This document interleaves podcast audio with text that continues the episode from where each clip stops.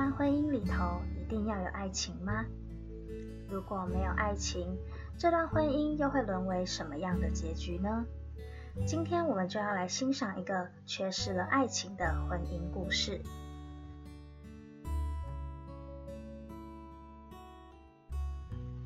各位听众，晚上好，欢迎来到午夜说书人。本节目将带领你走进张爱玲的小说世界。如果对于文学和爱情的这个主题感兴趣，欢迎你持续锁定本节目。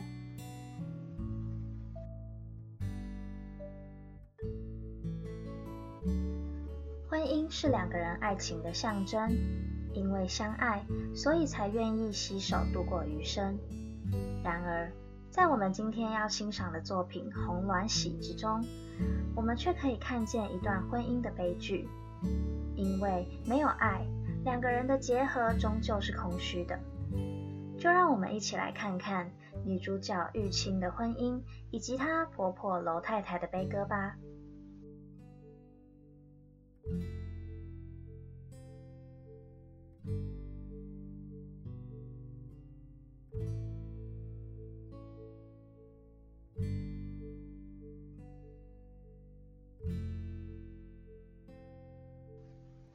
楼家有两个姐妹，一个叫二乔，一个叫四美。她们两个一起到祥云时装公司去试衣服，因为后天就是他们的大哥结婚，所以今天他们陪着新娘一起来做衣服。二乔问伙计：“新娘子来了没有？”伙计回答说：“来了，就在里面的小房间里。”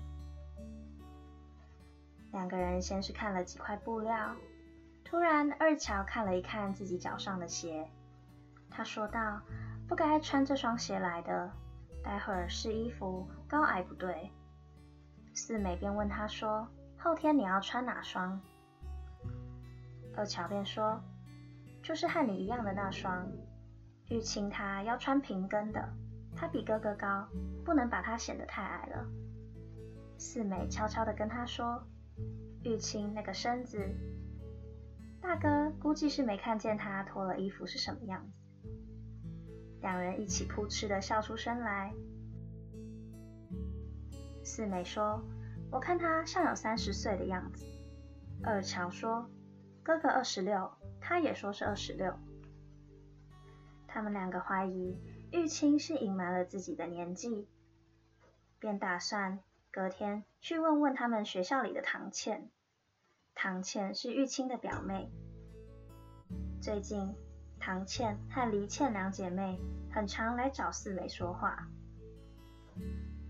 二乔告诉她：“你要小心，大哥娶了玉清，我们家还有老三呢，怕是让他们看上了，也难怪他们眼热。玉清那些亲戚，一个比一个还要穷，他哪一点配得上我们大哥？”邱玉清背着镜子站立，回过头去看后影。其实他并不像两个小姑子说的那么不堪，至少穿着长裙长袖的银白嫁衣，这样装扮起来还是很看得过去的。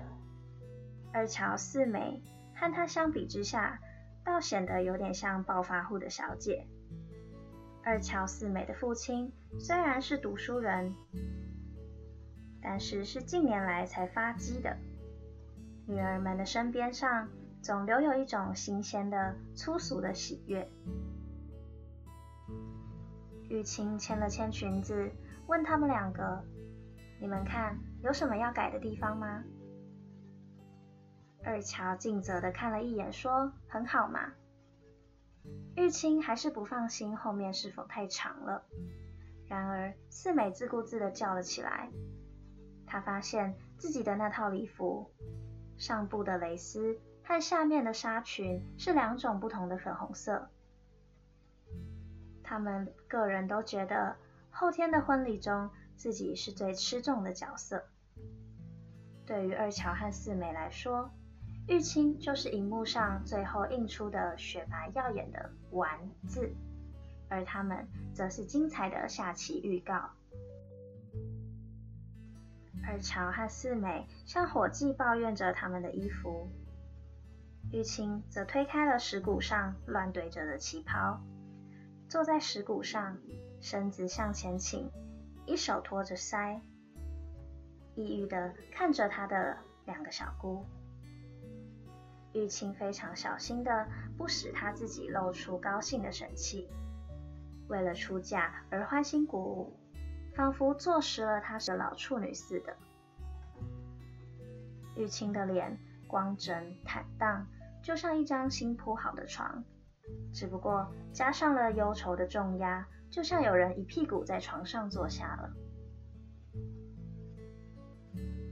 二乔问玉清东西是否买的差不多了，玉清却告诉他，跑了一个早上，稍微看得上眼的，价钱就可观得很。不买又不行，毕竟以后还会再涨价。玉清还买了睡衣、浴衣、拖鞋、粉镜、小粉镜。他认为一个女人一生就只有这一个任性的时候，不能不尽量的使用她的权利，所以她看见什么就买什么。她心里有一种决绝的悲凉的感觉。所以她办嫁妆的悲哀也不完全是装出来的，但是婆家的人看着她就觉得实在太浪费了。虽然玉清花的是自己的钱，两个小姑子仍然觉得气愤。玉清家里是个凋落的大户，他父母给他凑了五万元的陪嫁，他现在把这笔款项通通都花在自己身上了。二乔、四美，还有他的小叔子三多，背地里都在议论。他们以局外人的立场，看到这样愚蠢的女人，会花钱而又不会用钱，便觉得无限的伤痛惋惜。然而表面上，他们还是微笑着的。二乔问他说。行过礼之后，你穿那件玫瑰红旗袍，有鞋子可以配吗？玉清则告诉他，他跑了很多家鞋店，但是绣花鞋只有大红的跟粉红枣红的。四美说不用买了，他的妈妈正在给他做，就是因为听说他买不到。四美说，妈就是这个脾气，放着多少要紧事，急着都没有人管。他却跑去做鞋，这两天家里的事情可多着。二乔觉得很难为情，他的母亲一来就使人难为情，在外人面前却又不能不替他辩护着。玉清觉得他也许应该要被感动，便觉得有点窘。他随即匆匆地换了衣服，一个人先走。拖着疲倦的头发到理发店去了。另外一边，楼太太高兴地为媳妇做花鞋，其实是因为眼前的那些事她全都不在行。至于贴鞋面、描花样，那是没出阁的时候的日常功课。对她而言，有机会躲到童年的回忆里去，是愉快的。但其实连做鞋，他也做得不太好。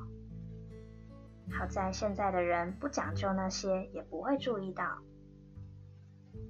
要是让从前的姐妹们看了，那粗针大线，尖口还围向一边歪着，可是要笑掉大牙的。做鞋的时候，她一样是紧皱着眉毛，满脸的不得已。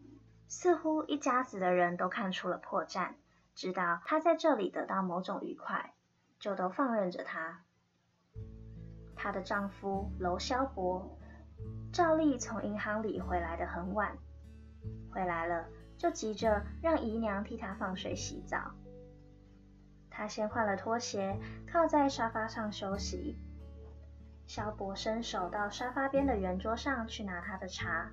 一眼看见桌面上的玻璃下压着一只玫瑰拖鞋面，他突然觉得他的书和他的财富打成一片了，有一种清华的气象，是读书人的德质。萧伯在美国得过学位，是最道地的读书人。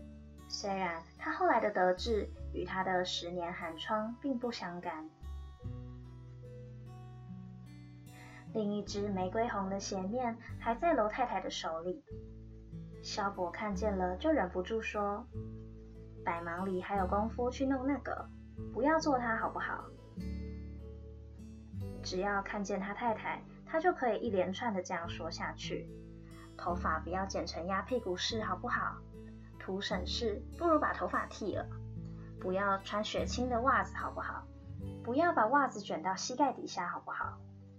旗袍里不要露出一截黑丝裤子好不好？”虽然是焦躁的，但仍然是商量的口吻，因为萧伯是出了名的好丈夫，除了他。没有谁能够媲美娶到楼太太那样的女人。出洋回国之后，还跟他生了四个孩子，三十年如一日。楼萧伯是个极能干的人，最会敷衍应酬。他个子很高，虽然穿的是西装，却让人联想到长袖善舞。他的应酬实际上就是一种舞蹈。使观众眩晕呕吐的一种团团转的垫着脚尖的舞蹈。楼先生、楼太太这样错配了的夫妻，有许多人都替楼先生感到不平。这点楼太太也知道，因为她生气的缘故，背地里尽管会让着楼先生，当着人前却总是故意要欺凌他，借此表示。楼先生对他是又爱又怕的，并不像外人说的那样。这时候，因为房间里有两个姨娘在，楼太太便放下脸来说：“我做我的鞋又碍着你什么了？真是好管闲事。”萧伯也没再往下说了，当着人，他向来是让他三分。反正萧伯已经牺牲了这许多了，索性好丈夫做到底。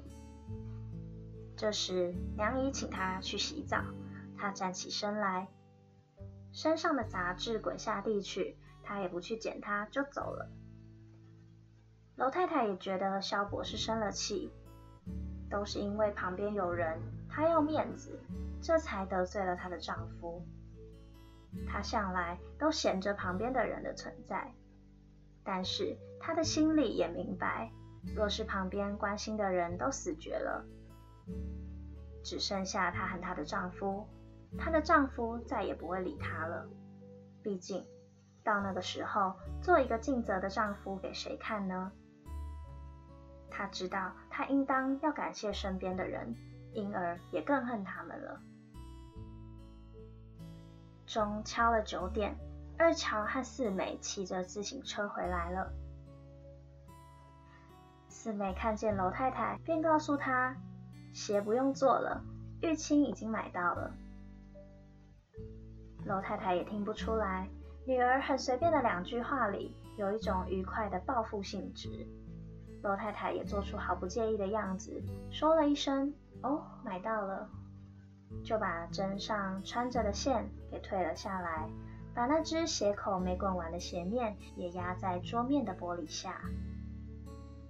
有个生疏的朋友送了礼来。而没有给他喜帖，楼太太便叫大少爷楼大禄过来写帖子。大禄比他的爸爸还要矮了一个头，一张恬静的小脸，招风耳朵，生得像白雪公主里的雅子。可是她的话倒是很多，来了就报账。她自己也很诧异，组织一个小家庭竟然要花那么多钱。大陆花他父母几个钱也觉得于心无愧，因为他娶的不是一个来历不明的女人。玉清的长处就在于给人一种高贵的感觉，他把每一个人里面最上等的成分都吸引了出来。像他爸爸，一看见玉清就不由得要畅论时局最近的动向，接连说上一两个钟头，然后背过脸来向大家夸赞玉清。说难得看见她这样有学问、有见识的女人。大陆和玉清小夫妇两个都是有见识的，买东西先挑琐碎的买，要紧的放在最后，钱用完了再去要。譬如说，床总不能不买的。老太太听了，心痛儿子，却也心痛钱，她便说：“把我那张床给你吧，我用你那张小床就行了。”但是二乔、三多、四美齐声反对道：“妈的屋里本来并排放着两张双人床，突然之间去了一张，换上一个小床。这两天来了那么多客人，让人看见说娶个媳妇。”把一个家拆得七零八落，这算什么呢？爸爸是第一个要面子的。正说着，萧伯披着浴巾走了出来。他指着楼太太道：“你们就是这样。去年我看见拍卖行里有全堂的柚木家具，我说买了给大陆娶亲的时候用，那时候你们偏偏不听我的话。”大陆笑了起来说。那时候我还没认识玉清呢。娄太太怕他们两个父子闹意见，连忙说道：“真的，当初懊悔没治下。其实大陆迟早要结婚的，买了总没错。”萧伯说：“这些事全要我管，你是干什么的？家里小孩写个请假条子也得我动手。”这两句话本身并没有多大的关系，可是娄太太知道。萧伯在亲戚面前不止一次了，已经说过同样的抱怨的话。娄太太自己也觉得她委屈了丈夫，自己心里的那一份委屈却是没处说的。这时候一口气冲上来，就想要回他个两句：家里亏待了你，你就别回来，还不是你在外头有了别的女人了，回来了这个不对，那个不对，到处找茬子。再一想，眼看着就要做婆婆了，娄太太话到口边又吞了下去。她挺胸凸肚，咚咚咚大步的走到浴室里。每逢要生气要哭的时候，她就会逃避，一下子把什么都甩开了。浴室外面，父子俩还在那里继续说话。娄太太觉得孤独。娄家一家大小，漂亮要强的，她心爱的人，她丈夫，她孩子，时时刻刻联手想尽办法要试验她，一次一次重新发现她的不够。她丈夫一直从穷的时候就爱面子，好应酬，把她放在各种为难的情形下，然后一次又一次发现他的不够。后来家道兴隆。照理来说，应当可以过两天顺心的日子了。没想到场面一大，他更发现了他的不够。然而，叫他去过另一种日子，没有机会穿戴整齐，拜客回拜，他又会不快乐。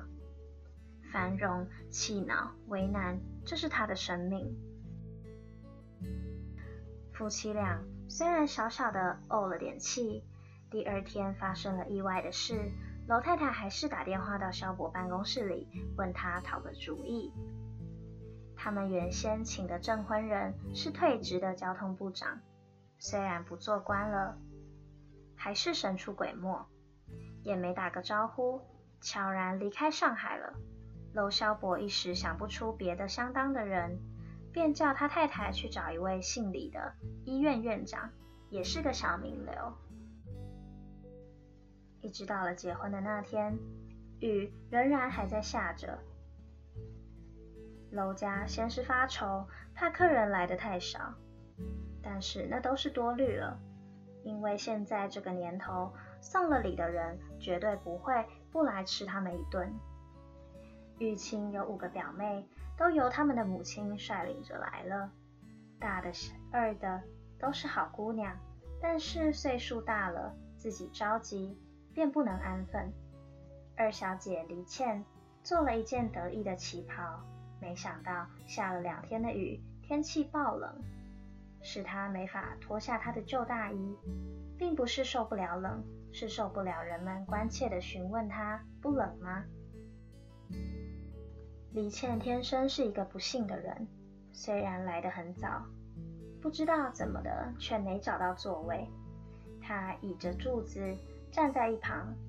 他喜欢这样，他的苍白倦怠的脸是一种挑战，仿佛在说：“我是厌世的，所以连你我也讨厌。你讨厌我吗？”末了，出其不意那一转，特别的富于挑拨性。他的姐姐唐倩没有他高，脸也比他圆，乍看之下倒是比他年轻。唐倩是活泼的，活泼了这些年还没有出嫁，使她丧失了自尊心。她的圆圆的小灵魂破裂了，补上了白瓷，眼白是白瓷。白牙也是白瓷，微微的突出，硬冷、雪白、无情，但仍然是笑着，而且更活泼。唐倩老远看见一个表嫂，便站起来打招呼，叫她过来坐。她悄悄地问门口站着的招待员：“可是新郎的弟弟？”后来听说那是娄萧伯银行里的下属，便失去了兴趣。后来又来了更多的亲戚，他一个一个寒暄，亲热地拉着手。唐倩的带笑的声音里，仿佛也生着牙齿。一起头的时候，像是开玩笑的轻轻咬着你，咬到后来就疼痛难熬。乐队奏起结婚进行曲，新郎新娘、男女宾相的辉煌的行列徐徐进来了，在一刹那的屏息中。有一种善意的诗意的感觉。粉红的、淡黄的女宾相就像破晓的云，黑色礼服的男子们像云霞里慢慢飞着的燕子的黑影，半闭着眼睛的白色的新娘就像复活的清晨里还没有醒过来的尸首，有一种收敛的光。新郎新娘立定，证婚人便为他们致辞。随后，乐队又奏起了进行曲。新娘出去的时候，白礼服似乎破旧了些，脸色也旧了。宾客到隔壁的房里用茶点，吃了一半，新郎新娘便回来了。新郎新娘第一个下池子里跳舞，这时候就是年轻人的世界了。然而，没有人请唐倩跳舞。唐倩仍旧一直笑着，嘴里仿佛嵌了一大块白瓷，闭不上。唐倩李倩考虑着要不要早一点走，趁着人还没散，留下惊鸿一瞥的印象，好让人打听那两个姑娘是谁。他俩看准了三多站在楼太太身边的时候，便上前向楼太太告辞。楼太太一时认不清楚他们是谁。等到认清楚了，也只皱着眉头说了一句：“怎么不多坐一会儿？”老太太今天忙来忙去，觉得她更可以在人丛里理直气壮地皱着眉了。娄家是绝对的新派，晚上吃酒也只有几个至亲在座。次日，新夫妇回家来和公婆一同吃午饭，新娘的父母弟妹也来了，拍的照片已经拿了过来。玉清单独拍的一张，她站在那里，白礼服平扁僵硬，就像是背后撑着纸板的纸洋娃娃。他很不满意，决定以后再租了礼服重拍。饭后，萧伯和他自己讨论国际问题。娄太太和亲家太太和媳妇并坐在沙发上，平静地伸出两条腿，看着自己的雪青袜子卷到了膝盖底下。后来，他注意到大家都没在听萧伯说话，却把结婚照片传观不已，偶尔还偏过头去打个哈欠。娄太太突然感到一阵厌恶，也不知道是对她丈夫的厌恶，还是对于在旁看他们做夫妻的人们的厌恶。娄太太看见玻璃桌面上压着的玫瑰红鞋面，忽然想起她小时候。站在门口看人家迎亲，花轿前锣鼓喧天，把新娘的哭声压了下去。花轿的彩穗，一排湖绿，一排粉红，一排大红，使人头昏而又有正午的清醒，就像是端午节的雄黄酒。轿夫与吹鼓手成行走过，一路是华美的摇摆，看热闹的人和他们合为一体了。大家都被在他们之外的一种广大的喜悦所震慑，心里摇摇无主起来。虽然楼太太自己已经结了婚，而且大儿子也结婚了，但她很清楚的知道，结婚并不是那一回事。那天她所看见的结婚有一种一贯的感觉，但她儿子的喜事是小片小片的，不知道为什么。她的丈夫忽然停止了时事的检讨，斜眼看着他的媳妇，用最潇洒、最科学的新派爸爸的口吻问她说：“结了婚觉得怎么样？还喜欢吗？”玉清踌躇了一下，也放出极其大方的神气，回答道：“很好。”说完之后，脸上才微微的泛红起来。一屋子的人全笑了。可是笑得有点心神不定，因为他们不知道应不应当笑。楼太太只知道丈夫说了笑话，但是没有听清楚，因此她笑得最响。